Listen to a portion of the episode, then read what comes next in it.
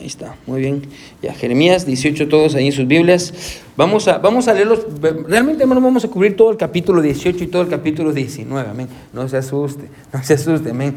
Ah, no vamos a ir versículo por versículo, algo así. Pero a veces, hermano, ah, cuando, una, cuando un pasaje es demasiado familiar, hermano, corremos el riesgo de que ah, ya no ya no podamos aprender nada nuevo del pasaje. Amén. Cuando algo es, algo es demasiado familiar y usted lo lee y lo lee y lo lee, hermano, pero no lo lee en su contexto, a veces ya está familiarizado y, y a veces ese es un peligro. Amén.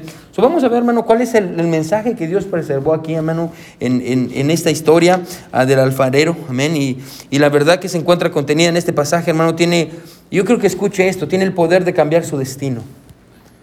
Bueno, como usted no se imagina. Bueno, esta verdad me salvó la vida. Amén. Ah, y, y, yo la viví y la experimento en mi carne muchas veces. Amén. Así que ah, ah, Dios puede, hermano, restaurar su vida. Dios, Dios puede restaurar su vida. Y probablemente, hermano, lo que escuche hoy le va a doler. Amén. Y yo quiero que sepa que no quiero lastimarlo, hermano. Yo, yo creo que nadie debería de salir de una iglesia el domingo o el miércoles lastimado. Amén. pero cuando es la palabra de Dios, hermano, corta, la Biblia dice que corta como una espada dos filos, pero también cicatriza, amén. Así que uh, hoy vamos, vamos, a ver el pasaje, hermano, ahí, Jeremías 18, la palabra de Dios dice así, palabra de, eh, de Jehová que vino a Jeremías, diciendo, levántate y vete a, a, casa del alfarero, y allí te haré oír mis palabras. Y descendía a casa del alfarero, y he aquí que él estaba, él trabajaba sobre la rueda, y la vasija de barro que él hacía se echó a perder en su mano. Y quiero que ponga atención qué, qué, es lo que dice, porque a veces leemos esto y yo creo que lo, lo, interpretamos mal, porque no lo interpretamos en el contexto del pasaje. Dice, y volvió y la hizo otra vasija, según le pareció mejor hacerla. Entonces vino a mí palabra de Jehová diciendo, ¿no podré yo hacer de vosotros como este alfarero, o casa de Israel? Dice Jehová, he aquí como el barro en la mano del alfarero, así sois vosotros en mi mano o casa de Israel. Amén. Uh, y después continúa diciendo, pero vamos a ir viendo el pasaje, hermano, uh, y, y, como le digo, probablemente vamos a tratar también con el capítulo 19. Amén. Pero hoy quiero predicar, hermano, bajo el título, uh, es simplemente una palabra, hermano, quebrantamiento. Quebrantamiento. Amén. quebrantamiento. Y, y, y Vamos a ver qué es lo que dice la palabra de Dios. Uh, vamos, a, vamos, a, vamos a entender. Primero voy a desarrollar un poco el que, qué es el quebrantamiento, porque necesitamos entenderlo para poder entender el pasaje. Pero, pero una vez más, quebrantamiento y a manera de subtítulo, bienaventurados los quebrantados. Bienaventurados los quebrantados. Amén. Y, yo, hermano, yo le animo con todo mi corazón. Si usted no, no, tal vez usted no está en un punto que, en el, en el que necesite esta verdad, o espero que sí, amén. Uh, porque aplica a todos. Pero es una de esas verdades, hermano, que va a necesitar amén, en su vida. Así que una, una vez más vamos a orar y vamos a pedirle a Dios que, que nos hable en esta, en esta hora. Mi buen Dios que estás en el cielo, te pedimos que tú nos ayudes, que tú nos des sabiduría, Señor. Uh, me escondo detrás de tu cruz. Mi Dios, uh, perdóname por ser un hombre pecador, mi Dios, como, como Isaías. Uh, mi Dios, lo dijo cuando, cuando tú te revelaste a él, mi Dios, en Isaías 6. Mi Dios, ah, cuando vemos tu gloria, mi Señor, y vemos tu grandeza, nosotros nos humillamos, Señor, y, y reconocemos nuestra bajeza y reconocemos, mi Dios, que, que, no somos, que no somos nada y no somos nadie, Dios. Ah, pero en tu misericordia tú has decidido salvar a pe personas pecadoras como nosotros, Señor. Ah, y has decidido poner tu corazón sobre nosotros. Dios, gracias. Gracias por tu amor. Gracias Dios por las verdades que nos animan, como aquellas verdades que nos retan, Señor. Gracias, Padre, por lo que hiciste el domingo pasado, mi Dios. Hasta el día de hoy todavía escucho personas, mi Dios, que, que dan testimonio de que tú hiciste una obra en su corazón el domingo después del servicio, Señor. Gracias por lo que estás haciendo en nuestra iglesia. Guarda a mis hermanos. En el nombre de Jesús oramos. Amén y amén. Pueden sentarse.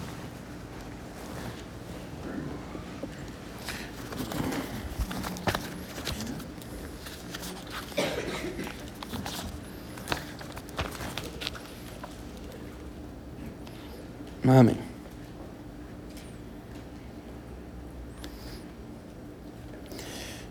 Amén. Amén. Aquí está el episodio de la mano. Si no se me olvida, me lo llevo. Amén. Ah, amén. Amén. So, ahora, antes de poder entender, hermanos, uh, el significado del pasaje delante de nosotros y la verdad que está enfrente de nosotros, ah, yo creo que es necesario, hermano, que hagamos un mini estudio sobre el quebrantamiento. Amén. Es necesario que entendamos, yo quiero ayudarle a entender qué es el quebrantamiento. Ah, porque cuando entremos al pasaje, hermano, el pasaje lleva a asumir que usted ya sabe qué es el quebrantamiento ah, y simplemente nos va a dar la respuesta de Dios al quebrantamiento, amén. o la respuesta de Dios a la falta de quebrantamiento. Entonces yo creo que es necesario, hermano, que podamos elaborar y, hacer una especie de mini estudio, amén. Jesús dijo en las bienaventuranzas, no vaya ahí, hermano, ahí en Mateo 5, ah, amén, ahí se encuentra el sermón del monte, Jesús ah, está ah, enseñando, personalmente yo creo que es uno de sus mejores sermones, amén, el mejor sermón que hay en, la historia de la humanidad, amén. del capítulo 5 al capítulo 7 de Mateo. si algún día usted se pregunta cómo se mira la vida cristiana, es ahí donde usted tiene que ir. Amén. Mateo 5, 6 y 7.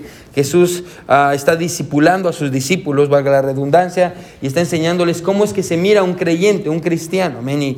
Y, en, eh, eh, cuando él comienza, hermano, su sermón, él comienza a, a manera de su introducción, empieza con las bienaventuranzas. Amén. Ah, la palabra bienaventuranza literalmente significa uno que es bendecido, amén, o, o, agradecido, o, que recibió algo especial, amén. Y la primera de las bienaventuranzas está en el versículo 3 y dice así, dice, bienaventurados los pobres en espíritu, porque de ellos es el reino de los cielos. Bienaventurados los pobres en espíritu. Ahora, en ese pasaje Jesús, escuche, no se está refiriendo a una pobreza material, sino que se está refiriendo a una pobreza espiritual, una, una, pobreza ah, espiritual. Ahora, ¿qué es una persona pobre? Imagínense, hermano, que un día una persona venga con usted y le diga, primero toque la puerta de su casa y usted va y abre la puerta y ahí está la persona y mira a la persona y, la persona está, ah, pues no está limpia en cuanto a su ropa, su ropa está sucia, ah, está, sus pantalones están rotos, amén. Ah, a propósito, hay muchos que también que vienen con pantalones rotos, amén. Usted puede ver, dice, pobrecito, no tiene ropa, amén. no traiga pantalones rotos a la iglesia, amén. Seguimos con esto, amén. So, uh, solo que esto le digo, amén, con, amor. Así que a esta persona, amén, que está pobre, amén, y tiene con su pantalón roto y anda todo, toda sucia, viene y le dice, no tengo que comer, perdí el trabajo y no he podido llevarle comida a mis hijos tampoco, amén. Y usted ve a la persona y le dice, ah, usted la ve, está pobre, usted tiene mucha comida en su casa, y en lugar de darle comida, usted le dice, ¿por qué es usted pobre? ¿Podría por favor dejar de ser pobre? Me, molesta la gente pobre. ¿Sería, que, ¿Sería posible esto? Que usted le diga a una persona pobre, deje de ser pobre. ¿Se puede? No, no se puede, amén. Una persona pobre, escuche, es una persona que carece de la habilidad para cambiar su situación por ella misma. ¿amén? Es una persona pobre, carece de la habilidad para cambiar su situación por ella misma. ¿amén? Ah, a eso es que se refiere la pobreza espiritual. Una, bueno, escucho, una persona espiritualmente pobre es aquella que carece de la habilidad para cambiar su situación por ella misma. Esa es pobreza espiritual. Usted no tiene la habilidad y usted reconoce que no tiene la habilidad para cambiar su, situación. Pobreza espiritual, hermano, escuche, es cuando, cuando usted se, le acabaron las opciones. Cuando usted ya gastó la opción A, la opción B, la C, la D, la E y así hasta la Z, amén, ya no tiene más opciones. Pobreza espiritual es cuando escucha usted no tiene un lugar a donde ir, donde ya no hay más. Pobreza espiritual es cuando usted por fin está desesperado. Pobreza espiritual es cuando usted está literalmente mendigando por dentro. Eso es pobreza espiritual. Otra forma de describir esta pobreza espiritual es a través de la palabra quebrantamiento. Quebrantamiento. Quebrantamiento, escuche, es cuando, y si está escribiendo, escriba esto. Quebrantamiento es cuando usted reconoce su pobreza espiritual. Eso es el quebrantamiento, cuando usted reconoce que usted es pobre, que usted no tiene, amén. A Jesús en la oración modelo, amén. Me encanta la oración modelo. Estoy bien emocionado porque más adelante en la escuela dominical vamos a entrar a la oración modelo, amén. Y, pero me encanta, hermano, cómo Jesús le está enseñando a sus discípulos una cosa en toda la oración modelo y es Dios, mi Padre es rico y ustedes son pobres. Esa es la verdad de la oración modelo. Amén. Padre nuestro que estás en el cielo, ha santificado sea tu nombre. Amén. Y, habla acerca de danos hoy nuestro pan de cada día. Amén. Eh, perdona nuestras ofensas, como también nosotros perdonamos a los que nos ofenden. Amén. No nos dejes caer en tentación. Bueno, eh, líbranos del mal. ¿Se, ¿Se da cuenta? En la oración modelo, hermano, Jesús está enseñándole a sus discípulos Ustedes son pobres. Mi Padre que está en el cielo es rico. Amén. Quebrantamiento es cuando usted entiende esa, esa pobreza espiritual. Y, escuche usted, es el reconocimiento de nuestra pobreza interna. Es cuando usted eh, reconoce y dice, yo, yo, yo no puedo. Yo no puedo ser un buen papá. Yo no tengo nada de lo que se necesita para salvar mi matrimonio. Yo no puedo eh, encontrar un trabajo. Necesito que alguien me ayude. Necesito a, Dios. No puedo restaurar mi, mi, matrimonio, mi familia, mis hijos. Estoy completamente perdido. Ya no puedo más. Eso es quebrantamiento. Cuando usted reconoce, escuche, que usted no puede hacer nada en su humanidad para cambiar su, su condición. Eso es quebrantamiento espiritual. Bueno, eh, eso es pobreza espiritual, un sinónimo es el quebrantamiento. Ahora piensen en la ironía de esto. Las personas que se quedan sin opciones y no tienen otro lugar para ir y están desesperadas y reconocen su pobreza espiritual, según Jesús son las más bendecidas del mundo. Bienaventurados los, bienaventurados los pobres en espíritu, amén. Son, las son bendecidos, amén. ¿Cómo así? Bueno, lo que dice el pasaje, aquellos que están quebrantados son bienaventurados. ¿Por qué? ¿Por qué son bienaventurados? Ahora imagínense que un día, hermano, yo le digo a usted, hermanos, yo soy muy bueno para jugar básquetbol. Voy a jugar con Michael Jordan. Y yo le voy a ganar. Bueno, probablemente sí le gane. ¿Está viejito Michael Jordan? No. Todavía está. No, no le voy a ganar nunca. Ah, ya. ya. Ah, y me dice que yo digo, yo voy a jugar con Michael, Jordan, amén. Y, obviamente él me va a ganar, amén. Él me va a ganar. Ah, interesantemente, no sé por qué se burlan de mí. Pero él me va a ganar. ¿Por qué? Escuche, porque en mí no está, bueno, esa no es mi realidad, amén, no, no, es mi realidad, yo no soy bueno para jugar básquetbol y muchos otros deportes, amén, amén. Escuche, aquellos que están quebrantados son bienaventurados porque entienden su realidad. Una persona, escuche, que está quebrantada es bienaventurada porque entiende su realidad. Amén. Entiende, entiende la verdad de quién es, de quién es él o de quién es ella. hermano, eh, eh, no, no, no está engañado porque somos muy buenos autoengañándonos a nosotros mismos. Bueno, usted no es lo que usted piensa que es. Usted no es lo que le dice a la gente ah, que usted es. Amén. Usted no es lo que usted publica en Facebook. Usted no es lo que publica en Instagram. Amén. Usted no es lo que le dice a sus hijos que usted es. Amén. Usted es lo que Dios ve que usted es. Amén. Eso es lo que usted es. Es lo que somos. Bueno, usted y yo estamos desnudos delante de Dios. Y cuando usted reconoce esa condición, yo soy pecador, yo soy un mentiroso, yo, yo, yo tengo problemas, yo soy un ladrón. Esto es lo que soy. Eso es quebrantamiento. Eso es quebrantamiento. Usted reconociendo su, pobreza espiritual, usted reconociendo, ah, eh, escuche su condición, usted reconociendo que no tiene opciones, que usted depende, que no tiene en usted mismo la habilidad para cambiar su propia situación, que no puede hacer un mejor futuro. Eso es, eso es quebrantamiento. Ahora, quebrantamiento, escuche, debería de ser la respuesta de un creyente que ama y conoce a Dios. Es lo que Dios espera de nosotros. Dios, Dios, espera que nosotros estemos constantemente, hermano, que, estemos quebrantados. Ah, es lo que Dios quiere, hermano. Cuando usted peca o cuando usted no peca, aunque todo el tiempo pecamos, Dios espera de nosotros que estemos quebrantados. Amén. Ah, el problema es que dentro de nosotros rechazamos esa idea. Y quiero que ponga atención porque voy a aprender algo ahorita. Bueno, rechazamos esa idea. No, no, no queremos no queremos ser quebrados. No, no, no, no nos gusta esa idea de estar quebrantados. No nos gusta esa idea de, sufrir. No nos gusta esa idea de que, de que cosas nos pasen. Y no, no, bueno, rechazamos esa idea de, del quebrantamiento. ¿Por qué? Porque yo no quiero que nadie vea mis errores. Porque yo no quiero que nadie vea mis fracasos. Porque yo no quiero enseñar a la gente quién soy yo. Y si se da cuenta y se pone a pensar, hermano, esa es una de los es uno de los comportamientos más antiguos de toda la historia de la humanidad. Intentar cubrirse con hojas. Amén. Intentar cubrirse con hojas. ¿Se recuerda? Pues si no entendió la referencia en Génesis, amén. Adán y Eva, amén. Intentar cubrirse con hojas de higo, amén. Y eh, constantemente, amén. Intentar cubrirse con sus propias obras y, me voy a esconder y no quiero que nadie mire que yo soy el papá ah, tan malo, el esposo tan malo y, voy a poner una cara diferente y mis hijos saben la verdad. No quiero que nadie vea mis errores y mis fracasos. Es por eso que yo prefiero esconder mis errores y fracasos para que nadie los vea. No quiero que nadie vea que estoy quebrantado. Escuche, entonces lo que hago, y, quiero que piensen en un jarrón, un jarrón que está quebrado por todos lados. Todavía está junto, pero tiene, está, quebrado, amén, ah, por, por todos lados. Entonces lo que yo hago, para, escuche, para ocultar que estoy quebrado, lo que yo hago es que uso la masilla de mis palabras para intentar llenar los vacíos de mi falta de carácter. Y digo, ah, voy a tapar esto aquí, voy a publicar en Facebook que yo amo a estas personas, y voy a, no quiero enseñar a la gente mi realidad, no quiero enseñar a la gente que estoy quebrado.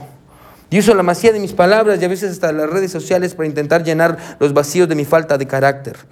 Y me enojo con aquellos que me confrontan por mi falta de espiritualidad. Y me enojo conmigo mismo y me enojo con todo el mundo porque no soy la persona que yo debería de ser. Pastor, ¿por qué me está diciendo esto? ¿Por qué le estoy diciendo? Le estoy diciendo todo esto, hermano, porque enfrente de nosotros se encuentra uno de los pasajes más conocidos sobre el quebrantamiento en toda la Biblia. Ahora, este pasaje no nos va a explicar qué es el quebrantamiento, por eso tenemos que elaborar primero y entender qué es el quebrantamiento, porque lo que el pasaje nos va a decir, escuche, es lo que vamos a encontrar es eh, la nación de Israel que ya está quebrada. Bueno, e, en el pasaje, yo sé que la semana pasada vimos el capítulo 29, en donde ellos ya están en el exilio, amén. Ah, pero aquí en el capítulo 18 ellos todavía no están en el exilio, amén.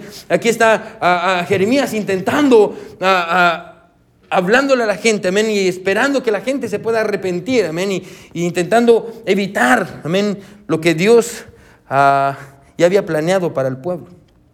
Así que el pasaje, hermano, nos va, nos va a animar, yo creo que es una de las ideas principales, nos va a animar a abrazar ese, ese quebrantamiento, esa pobreza espiritual. Y eso es lo que vamos a ver, así que quiero que mire conmigo, con todo esto que yo le dije, hermano, vamos a estar regresando constantemente a todas esas ideas que yo le enseñé acerca de, del quebrantamiento. Así que con eso en mente vamos a entrar al pasaje. ¿Sí está conmigo? Amén.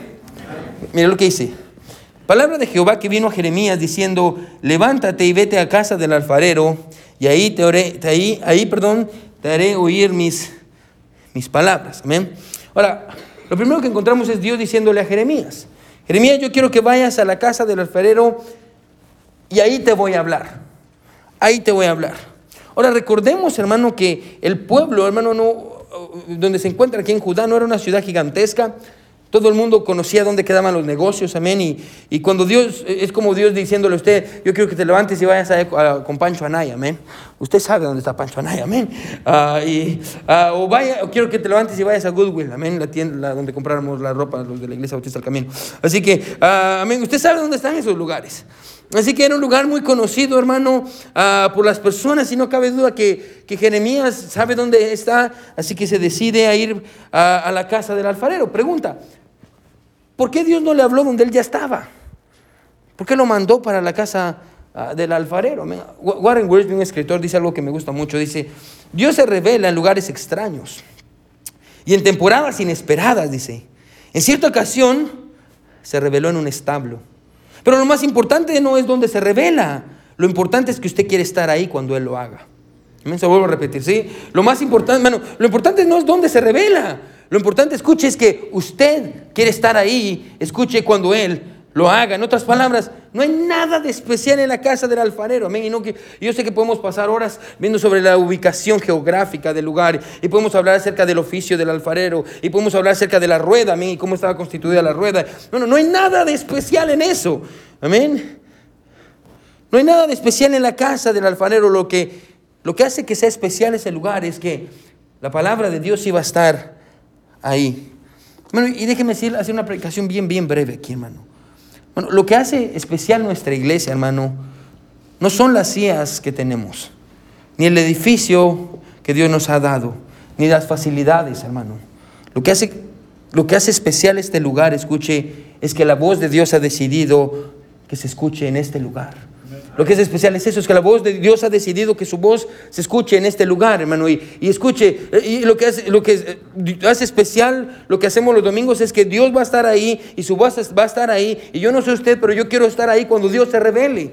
Porque eh, espero, hermano, que en este tiempo usted ya se ha dado cuenta que, hermano, hay, domingos, hermano, que son inolvidables. Bueno, y con sermones que son, y no porque yo los predico, hermano, pero yo puedo sentir, Dios está aquí, Dios nos está hablando, amén.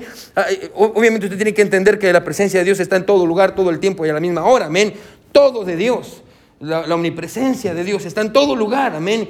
Ah, pero hay momentos en los cuales Dios decide obrar y Dios decide hacer algo a través de su palabra. Bueno, y pienso en el domingo pasado inclusive, amén, ah, lo que Dios hizo en el corazón de muchas personas, amén, y, cómo Dios obró. Y, bueno, yo no sé usted, pero yo quiero estar ahí cuando Dios se revele. Yo quiero escuchar su voz, yo quiero eh, recibir su mensaje, yo no me lo quiero perder.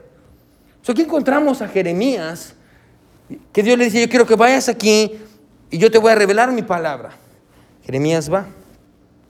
Va a la casa del alfarero y la Biblia dice que aquí encontramos al alfarero. Amén. Y la Biblia dice que el alfarero está trabajando en el barro.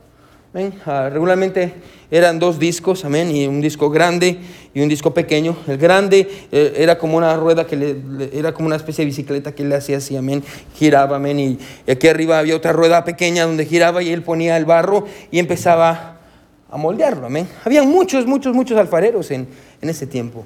Así que él va y ahí está él ah, haciendo una obra en sus manos. Y la Biblia dice que la obra, mientras él está haciendo en sus manos, la Biblia dice que la obra se echa a perder. Ahora, quiero que ponga atención en esto. No fue el alfarero el que echó a perder la obra. Amén. La obra se echó a perder por ella misma. Amén. Y la Biblia dice que la, obra se echa a perder y el alfarero en lugar de tomarla y tirarla, la Biblia dice que con gracia, amén. Y, hace muchos años prediqué un sermón acerca de eso, amén. Que Dios no nos desecha, amén. Y, en lugar de tirarla, la tomó y, y simplemente ponga atención porque esta es la clave para entender el pasaje Primero él tenía un plan, se echó a perder, y quiero que ponga atención en esto. Él no dice, ok, voy a regresar a hacer el mismo plan que yo tenía antes. ¿Se da cuenta? El pasaje no dice eso. El pasaje no dice que él está haciendo la obra, se echó a perder, ok, voy a regresar al plan A. No. La Biblia dice que él dice, se echó a perder, voy a hacer otra cosa con la obra. Él tenía un plan B. Mira una vez más, a menos, porque tal vez me mira con ojos de, ah, ah, Sí, ahí está en la Biblia, miren lo que dice. Dice, descendí, versículo 3, y descendí a la casa del alfarero y aquí que él trabajaba sobre la rueda. Y la, la vasija de barro que él hacía se echó a perder en su mano. Y volvió y la hizo, ¿qué dice ahí? La hizo la, misma vasija, dice. ¿Qué dice? Otra vasija. Subraya la palabra otra vasija, amén. No hizo la misma vasija. Él hizo otra vasija. Él hizo algo completamente diferente, amén. Él hizo otra vasija según le pareció mejor hacerla. Grábese eso porque nos va a ayudar al final. Entonces aquí está Jeremías viendo esto, cómo se le echa a perder y agarra el alfarero y no dice, voy a hacer la misma obra, no. Él dice, no, voy a hacer otra cosa. Tal vez él pensaba hacer, no sé, un jarrón y ahora dice, no, voy a hacer un vaso. Ah, empezaba a hacer un jarrón para agua y él dice, no, voy a hacer un florero hizo otra cosa. Me dice, plan A, no funcionó el plan A, se echó a perder, ok, tengo un plan B, voy a empezar a hacer el plan B. Y en ese momento, cuando escuche, el alfarero decide hacer otra cosa, la palabra de Dios vuelve a venir a Jeremías. Y mire qué es lo que le dice en el versículo 5.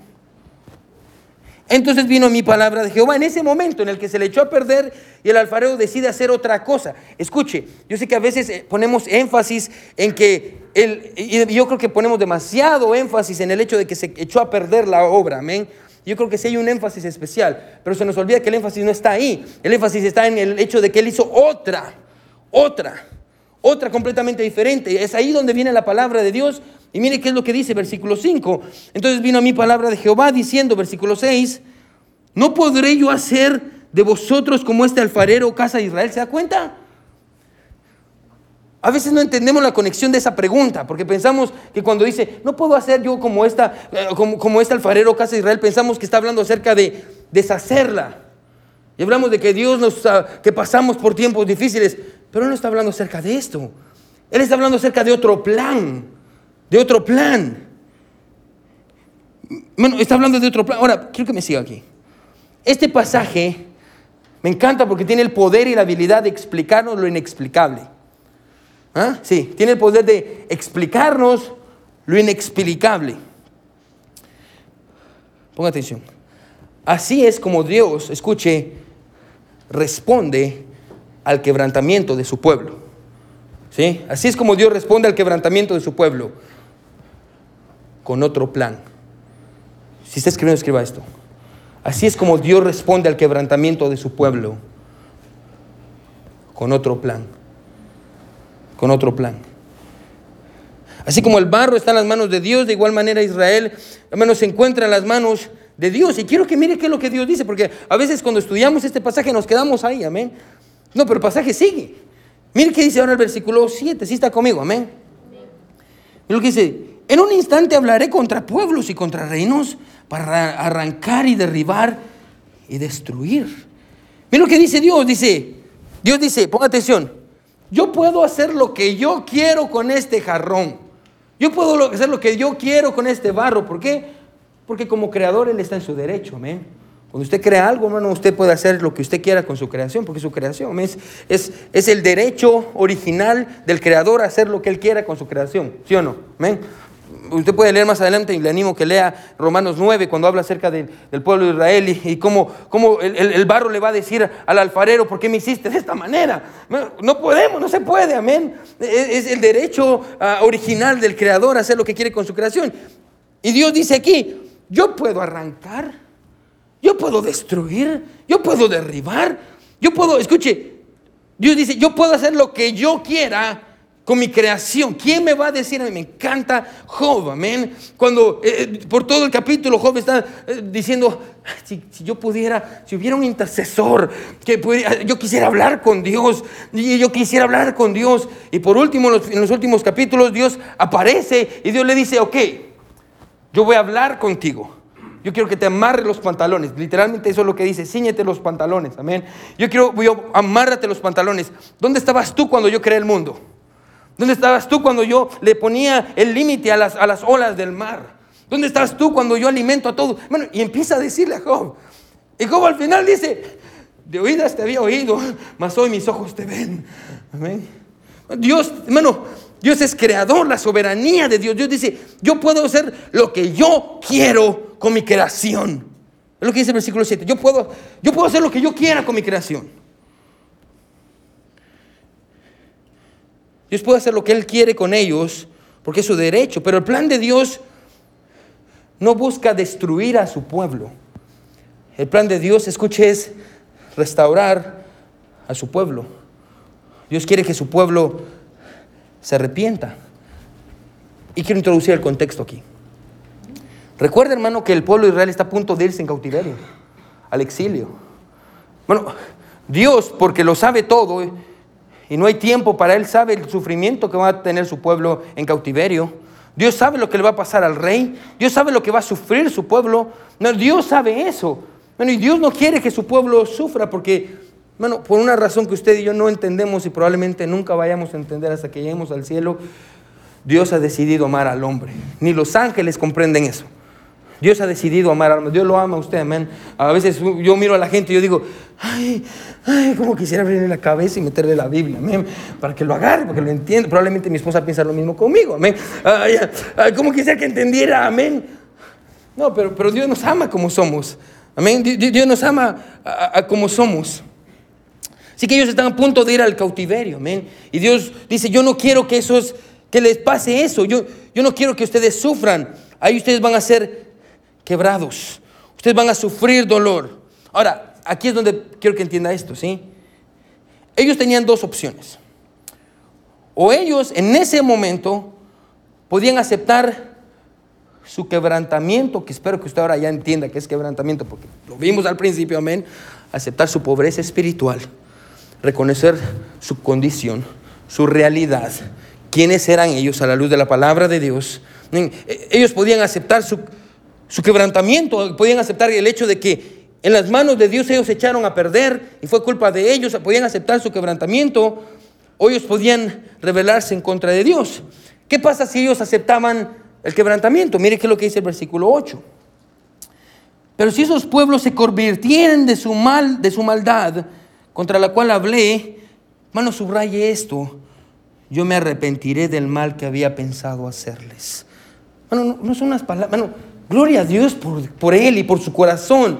Bueno, ¿Cuánta la misericordia de Dios? Bueno, bueno, yo me arrepentiré del mal que había pensado hacer. Dios está diciéndole, yo me voy a arrepentir de, lo que está a punto de pasar con ustedes. Yo, yo, yo no voy a darles eso. Si ustedes se arrepienten, si ustedes reconocen, escuche, su pobreza espiritual, si ustedes reconocen su condición, si ustedes reconocen su inhabilidad de poder cambiar su condición, si ustedes reconocen eso, yo me voy a arrepentir del mal que yo había pensado hacerles. Yo me voy a arrepentir de eso. Versículo 9, y en un instante, hermano, usted puede notar la emoción en las palabras de Dios, y en un instante hablaré de la gente del, que dice del reino para edificar y plantar. ¿Qué está diciendo? Yo los voy a reedificar. Si ustedes se arrepienten, yo los voy a reedificar. Yo los voy a ayudar. Yo los voy a hacer crecer. Yo les voy a dar tanto, eh, eso que usted tanto desea. Yo se lo voy a dar. Yo se lo voy a dar.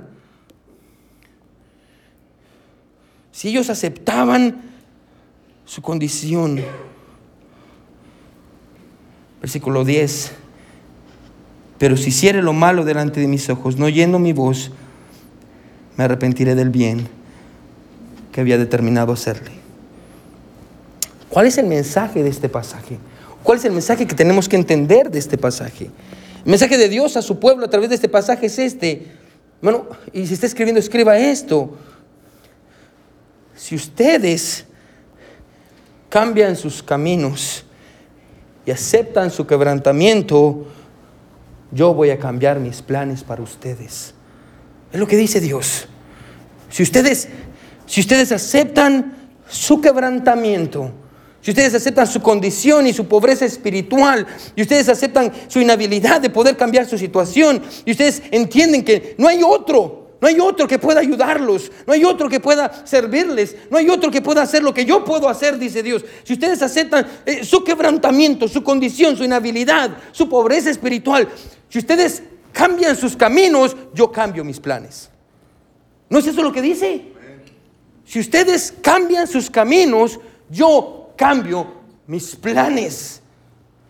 Si ustedes cambian sus caminos, yo cambio mis planes. ¿Por qué? Y aquí está la verdad del pasaje.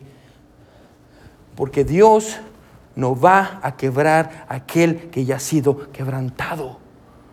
Dios no puede quebrar aquel que ya ha sido quebrantado. Dios no puede quebrar aquel que ya ha sido quebrantado. Si usted reconoce, hermano, quiero que escuche esto, y por favor ponga atención. Si usted reconoce su condición, y su realidad. Y, reconoce que usted no es lo que usted le dice a las personas que es, y tampoco es lo que usted piensa que es. Y reconoce que ha intentado, escuche, llenar con palabras eh, una y otra vez los vacíos de su falta de carácter. Y constantemente está poniendo excusa tras, tras excusa. Y su vida está llena de tristeza y de soledad. Y reconoce que usted está quebrado por todos lados. Y reconoce, escuche, que no está haciendo las cosas bien. Y lejos de mejorar, las cosas están empeorando. Y usted se somete al plan de Dios en su vida y comienza a hacer los cambios que la palabra de Dios le dice. Escuche, mi hermano, con toda la autoridad de la palabra de Dios, yo le puedo garantizar que Dios lo va a restaurar. Dios lo va a restaurar. Dios lo va a restaurar. Porque si hay algo que este pasaje nos enseña, es que Dios no se ha quedado sin planes para su vida. Dios no se ha quedado sin planes para su vida. Bueno, quite de su mente esta idea que tal vez nos han enseñado de que Dios solo tiene un plan para usted. Y si usted fracasa, arruinó el plan de Dios para usted. Este pasaje no enseña eso. Dios tiene un plan A, un plan B, un plan C, un plan D, un plan Z. Y Dios dice, si usted cambia sus caminos, yo voy a cambiar mis planes. Pero usted tiene que cambiar sus caminos. Si usted no cambia sus caminos, yo también voy a cambiar mis planes. Y el bien que yo había pensado hacerles, ahora se va a tornar en mal. Dios tiene muchos planes para usted, pero usted necesita aceptar su pobreza espiritual. Usted necesita aceptar su quebrantamiento. Hermano, eh, quebrantamiento, hermano, no, y no quiero que piense esto. Quebrantamiento no es la acción de un momento es la actitud de una vida. No, no es yo termino el servicio y paso al altar ya me quebré y Dios me va. No, no, no. Hermano, quebrantamiento no es la acción de un momento. Es la actitud de una vida. Es una vida que constantemente está quebrada. Y que dice, yo no soy el mejor del mundo. Yo, yo, yo no tengo todo el conocimiento. Yo, yo, yo soy malo, yo tengo pecado, yo lucho con muchas cosas. Por la misericordia de Dios estoy donde estoy. Por la gracia de Dios yo sirvo como siervo. Y la razón por la que sirvo no es porque soy bueno, es porque soy malo. Pero la gracia de Dios ha sido grande para mí. Y la misericordia y este amor es, es irresistible.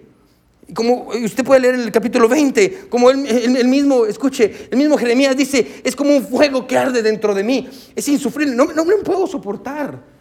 La gracia irresistible llamamos esa doctrina.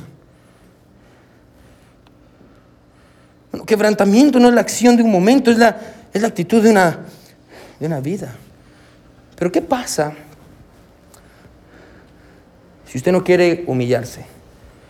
Si usted no quiere reconocer su pobreza espiritual, como dice Revelación en Apocalipsis, amén. Como le dice una de las iglesias, no quiere reconocer que eres un ciego, pobre y desnudo. Si usted no quiere reconocer su condición, no, no, no, quiere reconocer que usted no sabe, que usted no puede, no quiere reconocer su pobreza espiritual, no quiere reconocer su inhabilidad de poder cambiar su situación por usted mismo, no quiere reconocer eso, ¿qué, qué es lo que pasa?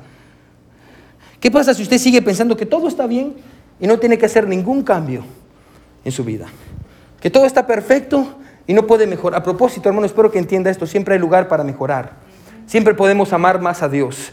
Siempre podemos acercarnos más a Él. Siempre puede orar más, leer su Biblia más, ayunar más, estar más cerca de Dios. Siempre puede luchar más contra su pecado. Bueno, siempre podemos crecer más. Amén. ¿Qué pasa si usted piensa que ya está completo? Lo cual es lo contrario al quebrantamiento. El quebrantamiento es que usted está en pedazos lo contrario no es el orgullo, lo contrario es que usted crea que está completo y no le hace falta nada. Eso es lo contrario al quebrantamiento. ¿Qué pasa cuando usted piensa que está completo y que no le hace falta nada? ¿Qué es lo que pasa? Cuando tomamos una postura de ser inquebrantables. Mira lo que es el versículo 12. Esto es lo que el pueblo de Israel hace. Y dijeron, es en vano, porque en pos de nuestros ídolos iremos y haremos cada uno el pensamiento de nuestro malvado corazón. Por tanto, así dijo Jehová, preguntad ahora a las naciones, ¿quién, quién ha oído cosa semejante? Gran fealdad ha hecho la Virgen de Israel. Mira lo que es el versículo 14. ¿Faltará la nieve del Líbano, de la piedra del campo? ¿Faltarán las aguas frías que corren de, lejanas tierras? Ponga atención, quiero que, mire lo que, lo que Dios está diciendo. Dios dice, hay lugares en los que usted va y hay una montaña alta. Y usted mira nieve en la punta de la montaña. Y es natural, ¿sí o no? Sí. es natural que venga agua de esa montaña y el agua llegue fría. Eso es natural. Rechazar la misericordia de Dios va en contra de la naturaleza misma. Es ilógico. Es, es ilógico rechazar la oportunidad que Dios les está dando. Versículo 15, porque mi pueblo me ha olvidado, incensando a lo que es vanidad y ha tropezado en sus, en sus caminos, en las sendas antiguas, para que, que, camine por sendas y no por camino transitado. Bueno, ha tropezado en su propio camino. lo que ellos pensaban que era lo correcto los hizo tropezar. El camino que ellos mismos hicieron, las verdades que usted mismo se dijo y que usted dijo, ah, yo voy a vivir la vida así, ah, yo voy a tratar a mis hijos así, yo voy a tener el matrimonio así y las cosas van a salir bien. ¿Por qué? Porque yo lo digo. Dios dice, no, usted se va a tropezar en su propio camino. Usted se va a tropezar en su propio camino. Y con eso, hermano, miramos el versículo 19. Mira el versículo 1 el versículo 19. Así dijo Jehová. Ve y compra una vasija de barro del alfarero. ¿Me da cuenta? La idea sigue, amén. No solo es esa historia que conocemos los primeros cinco versículos del capítulo 18. Así dijo Jehová, ve y compra una vasija de barro del alfarero y lleva contigo a los ancianos del pueblo y de los ancianos y los sacerdotes. Y saldrás al valle del hijo de Inom, que está a la entrada de la puerta oriental, y proclamarás ahí las palabras que yo te hablaré. Vaya conmigo al versículo 10. Mira lo que va a pasar ahí. Entonces quebrarás la vasija ante los ojos de los varones que van contigo. Y les dirás, así ha dicho Jehová de los ejércitos, Así quebrantaré a este pueblo y a esta ciudad como quien quiebra una vasija de barro que no se puede restaurar más. Y después sigue diciendo, y en Tofet se enterrarán porque no habrá otro lugar para enterrar. Bueno, lo que Dios está diciendo. Dice, usted no quiso aceptar su quebrantamiento. Usted no quiso reconocer su condición. Usted pensó que usted podía. Usted pensó que usted sabía. Usted pensó que era más inteligente. Que usted podía, tenía todas las opciones. Que usted tenía todo el conocimiento. Usted pensó eso. Ahora yo lo voy a quebrar. Ahora yo lo voy a quebrar a usted. Bueno, Dios quiebra a aquellos que no quieren dejarse quebrar. Bueno, yo espero con todo mi corazón que ese no sea usted. espero que usted no tenga esa actitud de pensar, yo sé, yo puedo, yo conozco. Bueno, es necesario que usted se someta a Dios. En cierta ocasión, termino con esta historia, un niño había ido a escuchar a Billy Graham. Predicaron un servicio de avivamiento que estaba llevándose a cabo en su ciudad. El niño estaba bien emocionado para asistir al servicio, iba a asistir con, con, toda su familia. Las personas de su iglesia local iban a asistir al servicio de, avivamiento que iba a estar ah, predicando Billy Graham. Y estaba bien emocionado, así que se cambió, se peinó, se arregló y fue con su familia ah, y disfrutó el servicio. Amén. Disfrutó el servicio ah, con su familia. Al final del servicio regresaron a casa y estaban cenando juntos. y de pronto le dijo, mientras estaba cerrando con toda la familia, el niño pequeño le dice a la mamá, mamá, mamá, ¿viste que el señor Smith fue a al, avivamiento? Y ella dice, sí, yo vi al señor Smith.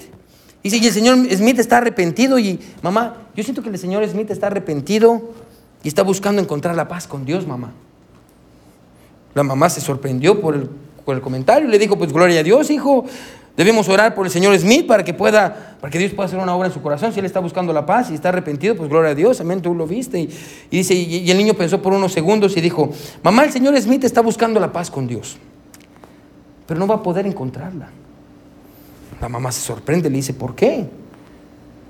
Y el niño le dice, porque cuando el Señor Smith pasó a orar al altar, solo tenía doblada una rodilla. Y no va a hallar la paz hasta que tenga que doblar las dos. Eso es quebrantamiento. No cuando usted se dobla medias. No cuando usted viene al altar y llora. Sino cuando usted cambia. Sino cuando usted entiende que su vida no está bien. Entiende que no está haciendo las cosas que Dios quiere. Y usted acepta su pobreza espiritual. Y acepta su condición. No un día, sino toda su vida. Ese es quebrantamiento. Y cuando usted vive su vida así, entonces usted va a tener la bendición. Porque se recuerda que vimos al principio, a los pobres en espíritu, porque ellos, ¿qué dice? Verán el reino de Dios. Y no habla de salvación. Está hablando acerca de la gracia de Dios en su vida. Aquellos que se quebrantan, miran la gloria de Dios en su vida. Porque Dios no rechaza a un corazón contrito y humillado. Porque Dios no rechaza a aquellos que que han aceptado su quebrantamiento y han aceptado su dolor y su incapacidad. Dios no rechaza a aquellos que se humillan delante de Él. Hermano, si usted está aquí en esta noche y usted siente que Dios le habló a usted, Dios le habló a usted. Amén. Bueno, no, no, no posponga los cambios en su vida. No diga mañana, no diga pasado. Hoy, hoy, arregle las cosas con Dios. Humíllese delante de Él. Diga, Señor, yo voy a aceptar mi quebrantamiento antes que tú me quiebres a mí, porque tú no quiebras a aquel que ya ha sido quebrantado. Yo reconozco, Señor, que tú tienes un plan, porque tú no te has quedado sin planes para mí. Gracias, Señor. Todos con ojos cerrados y cabeza inclinada.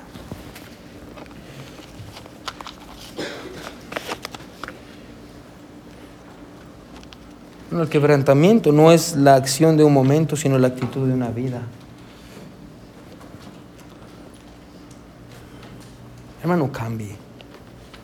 Hermano, reconozca su condición. Hermano, Dios no va a hacer nada si usted sigue dando excusas. Hermano, yo, y no me tiene que convencer a mí, no tiene que convencer a nadie en esta iglesia. Hágalo delante de Dios. No lo haga por nadie, hágalo por usted usted quiere que Dios lo restaure, bueno, Dios va a cambiar sus planes si usted cambia sus caminos. Cambie sus caminos. ¿Quiénes dirían en esta noche, pastor? Pastor, ore por mí.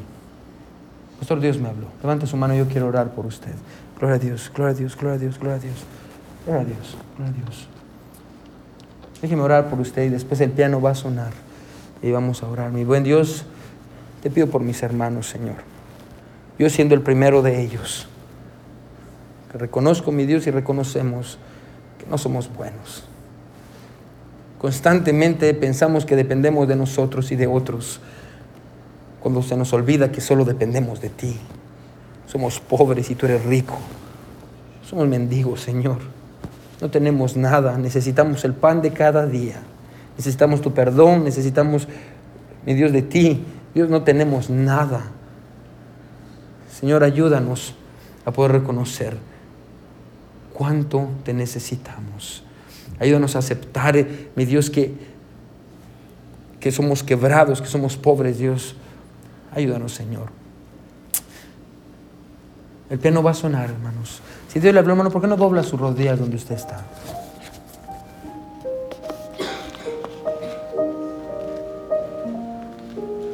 Bueno, ¿por qué no le dice a Dios, Señor, gracias porque no tienes un plan A, sino un B, un C, un D? No te has acabado, no te has quedado sin planes. Hermano, Dios va, Dios dice, si, si usted cambia sus caminos, yo voy a cambiar mis planes. Y Dios puede, plan, Dios, puede ayudarlo a edificar. Dios puede darle lo que tanto usted desea en su corazón. Dios puede darle lo que tanto usted desea, lo que tanto usted anhela. Bueno, pues usted necesita reconocer su pobreza. Necesita reconocer que ya llegó al final. Si Señor no soy nadie, Señor perdóname, porque constantemente estoy intentando arreglar mi vida. Constantemente estoy intentando arreglar las cosas que me pasan. Constantemente estoy luchando por cambiar mi situación, cuando el único que la puede cambiar eres tú, Señor. Hoy reconozco, mi Dios, que tú eres el único que cambia, que tú eres el único, tú eres el, dador de los planes, tú eres el que quitas y pones, tú, tú haces y deshaces. Señor, haz un Haz un camino para mí. Porque mi camino no me ha dado paz ni me ha dejado nada bueno. Muéstrame tu camino, Señor. Yo quiero andar en tu camino. Quiero caminar contigo, Señor. No quiero ir yo solo. No quiero crear un propio camino que al final me va a hacer tropezar. Quiero ir por tu senda, mi Señor. Gracias, Padre, por tu palabra. Gracias Señor por tu corazón. Ayúdanos Señor a poder reconocer y abrazar, mi Dios, nuestro quebrantamiento, nuestra pobreza espiritual.